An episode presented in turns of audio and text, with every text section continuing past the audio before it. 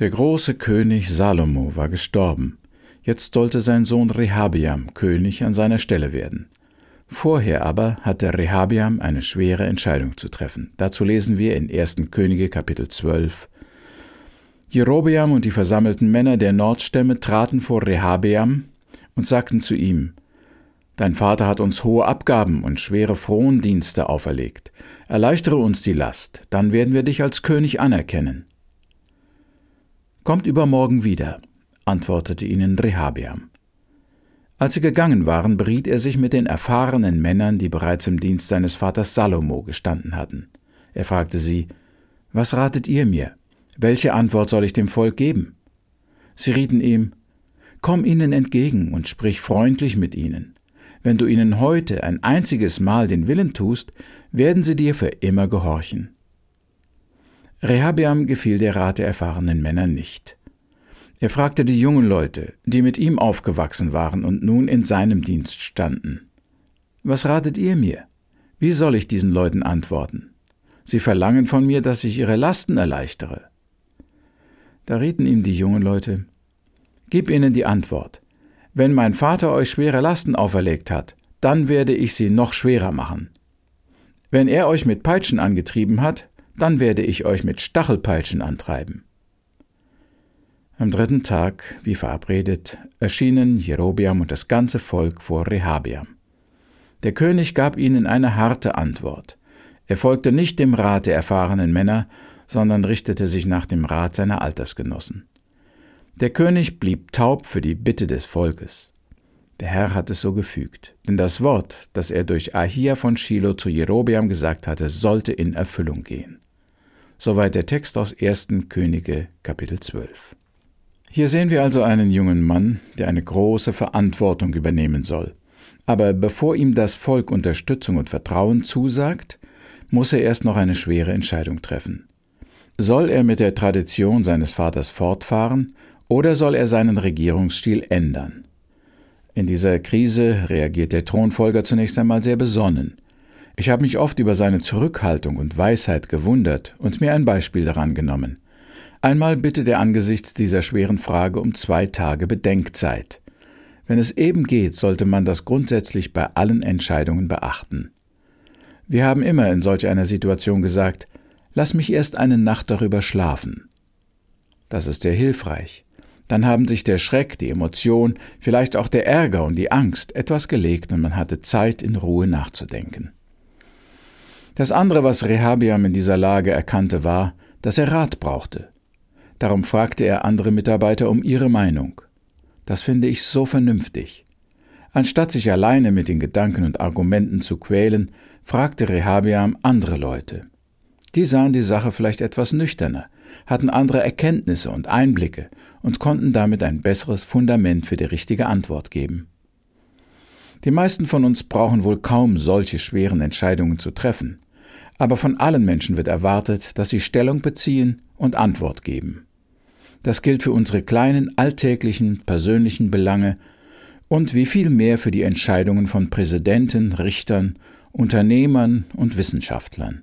Sie alle müssen Stellung beziehen und Urteile fällen, die das Leben von Tausenden von Menschen beeinflussen oder zerstören könnte. Das ist ihr Job und dafür werden sie gewählt und bezahlt. Und wir brauchen jemanden, der sich nicht scheut, schwere, weitreichende Entscheidungen zu treffen und seinen Kopf dafür hinzuhalten. Was macht es nun aber so schwer, gute Entscheidungen zu treffen? Für leichtfertige, verantwortungslose Menschen ist es meist nicht schwer, eine Entscheidung zu treffen. Sie denken nicht an die Konsequenzen und wollen auch keine Verantwortung für die Folgen übernehmen. Doch wer es ernst meint und keine Fehler machen will, wer sich der Tragweite seiner Entschlüsse bewusst ist, der wird wohl manche schlaflose Nacht haben.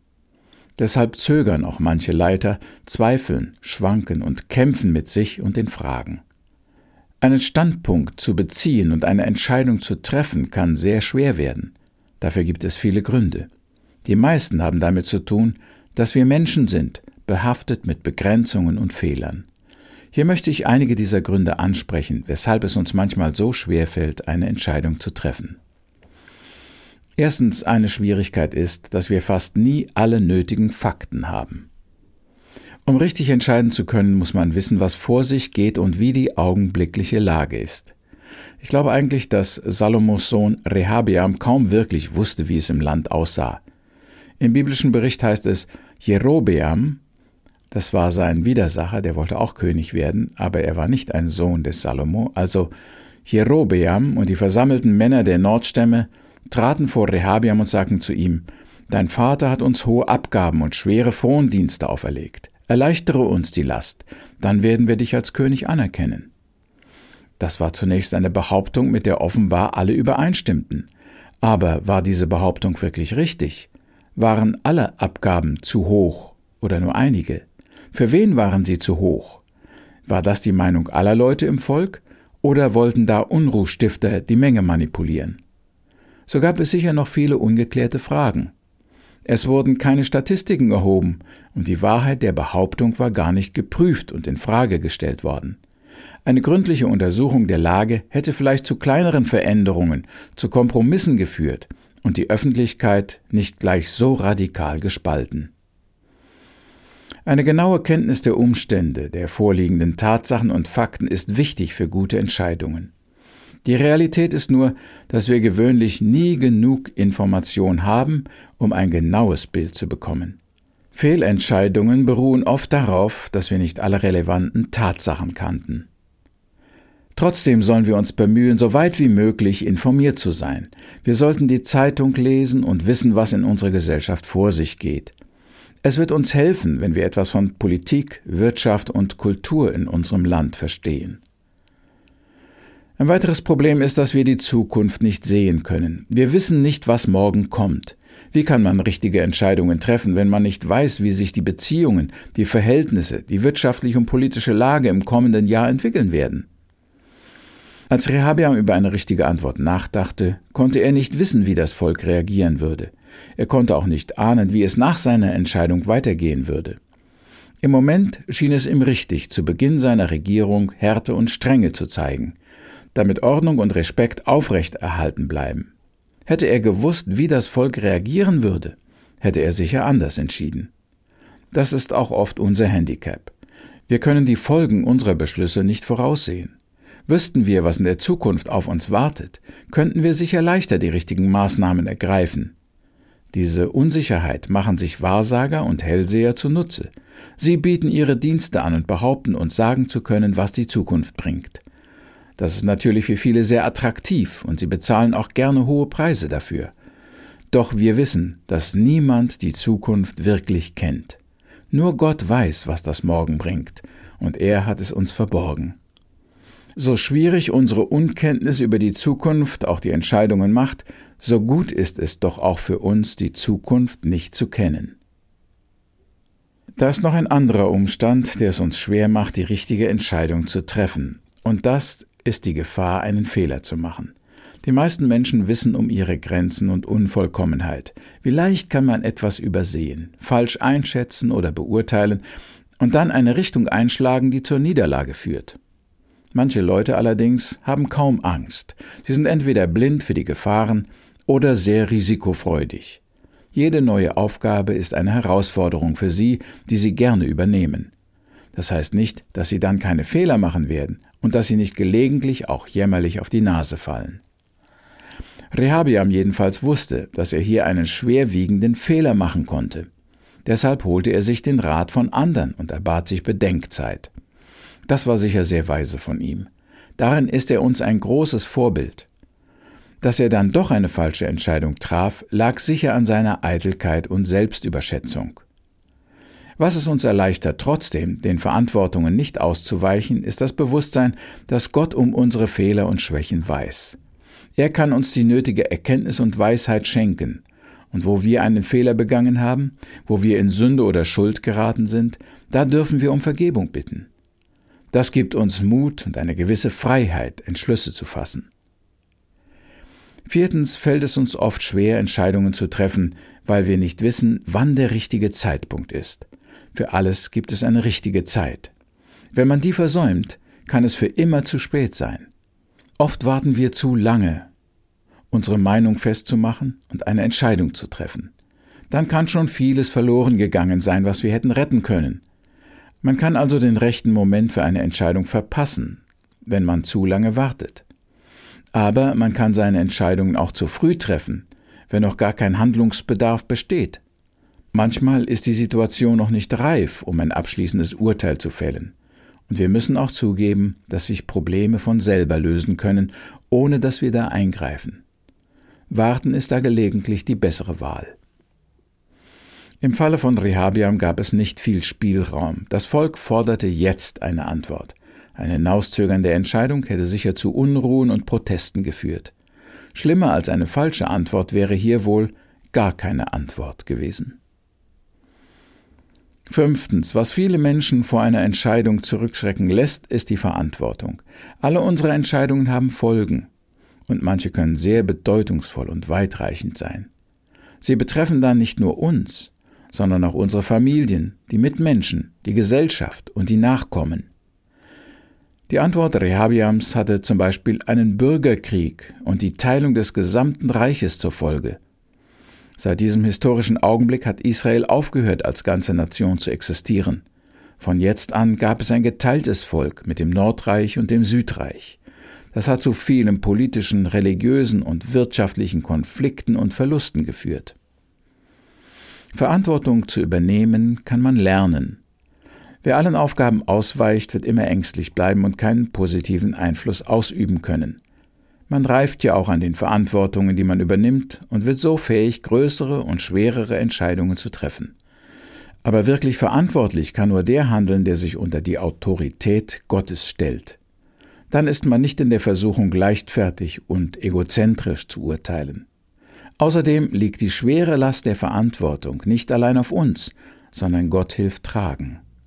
Es erfordert Mut, sich festzulegen und die Auswirkungen seiner Entscheidung zu vertreten und dafür gerade zu stehen. Aber zu viel Mut, Übermut und Selbstüberschätzung sind genauso gefährlich. Rehabeam war ein wenig zu selbstsicher und mutig, als er vor dem Volk stand und seinen Entschluss bekannt gab. Es fällt uns schwer, Entscheidungen zu treffen, weil wir nie wirklich alle Fakten und Tatsachen haben. Es fällt uns schwer, weil wir nicht wissen, was morgen kommt, weil wir nicht die Zukunft sehen können. Es fällt uns schwer, weil wir Angst haben, wir könnten einen Fehler machen. Es fällt uns schwer, weil wir nicht wissen, wann der richtige Zeitpunkt ist. Entscheidungen fallen uns auch oft schwer, weil wir davor zurückschrecken, die Verantwortung dafür zu übernehmen. Und sechstens, oft fällt es uns schwer, Stellung zu beziehen und uns festzulegen. Hat man sich erst einmal für eine Antwort entschieden, dann sind alle anderen Möglichkeiten ausgeschlossen. In gewisser Weise bindet man sich damit die Hände und beraubt sich der Freiheit für andere Auswege. Unsere Gesellschaft ist davon gekennzeichnet, dass man seine Freiheit genießen will und möchte sich alle Türen offen lassen. Das gilt für die Frage nach dem Glauben, Beruf, dem Wohnort, der Ehe, der Freizeit. Es gibt so viele Möglichkeiten, die man alle noch kennenlernen möchte. Das Leben hat so viel Verlockendes zu bieten. Da will man doch nichts versäumen und nichts ausschließen. Ich denke, wenn Rehabiam es irgendwie hätte vermeiden können, hätte er hier eine klare Stellungnahme vermieden. Es wäre leichter gewesen, die Möglichkeiten offen zu lassen, sich erst einmal in Ruhe einzuarbeiten, zu sehen, wie es geht, wie viel man mitnehmen kann. Nachdem er sich festgelegt hatte, konnte er nicht mehr ausweichen. Jetzt musste er dazu stehen, wenn es ihm später wohl auch bitter leid getan hat. Viele Menschen denken, sie versäumen oder verlieren etwas, wenn sie sich in gewissen Fragen festlegen. Sie denken aber nicht daran, dass man unter Umständen alles verliert, wenn man sich nicht rechtzeitig festlegt. Wer sich in Fragen des Glaubens nicht festlegen will und in allen Religionen der Welt herumsucht, verliert am Ende das ewige Leben, weil er sich nicht für Jesus entscheiden konnte. Wer zu lange in der Welt herumreist, um alle Länder und Schönheiten kennenzulernen, versäumt sich eine Existenz aufzubauen und Wurzeln zu schlagen. Am Ende ist er ruhelos, unstet und unzufrieden. Wir müssen uns auf die eine oder andere Seite stellen, sonst sind plötzlich alle Türen verschlossen, und anstatt alles zu gewinnen, können wir alles verlieren. Und siebtens, was noch macht es uns schwer, eine gute Entscheidung zu treffen? Paradoxerweise ist es auch unser freier Wille. Gott hat uns mit diesem ungeheuer hohen Gut beschenkt, dem freien Willen. Wir selbst können entscheiden, so oder so, ganz wie wir es für richtig halten, wie wir denken, dass es für uns am besten wäre. Da sind wohl Angebote und Versprechen von allen Seiten, da sind auch Verbote und Warnungen. Aber wir können entscheiden. Für das Gute, für Gott, für den Gehorsam oder gegen das Gute und gegen Gott. Selbst die höchste Autorität zwingt uns nicht. Das ist eine ungeheure Gabe. Nur leider wird uns der freie Wille oft zum Verhängnis. Er kann uns auch in die Verzweiflung und ins Verderben führen. Wie Adam und Eva im Paradies wählen wir Menschen noch heute leider oft die falsche Seite. Seitdem fällt es uns meist leichter, uns gegen Gott und seine Gebote zu entscheiden, als dafür. Das Bewusstsein, dass unser freier Wille uns in die verkehrte Richtung führen kann, macht es uns schwer, unvoreingenommen eine gute Wahl zu treffen. Deshalb ist es für uns alle wichtig, einmal grundsätzlich eine Entscheidung für Gott zu treffen. Wenn diese Position einmal klar ist, fällt es uns leichter, gute, verantwortliche und gerechte Entscheidungen zu fällen. Und noch einen Punkt möchte ich erwähnen, mit dem wir uns entschuldigen können, wenn wir schweren Entscheidungen ausweichen. Und das ist der Wille Gottes. Eigentlich will Gott uns bei allen Entscheidungen leiten und führen. Er möchte uns gerne seinen Willen mitteilen, der es uns erleichtert, den richtigen Weg zu gehen. Auch teilt uns Gott gerne seinen guten und vollkommenen Willen mit.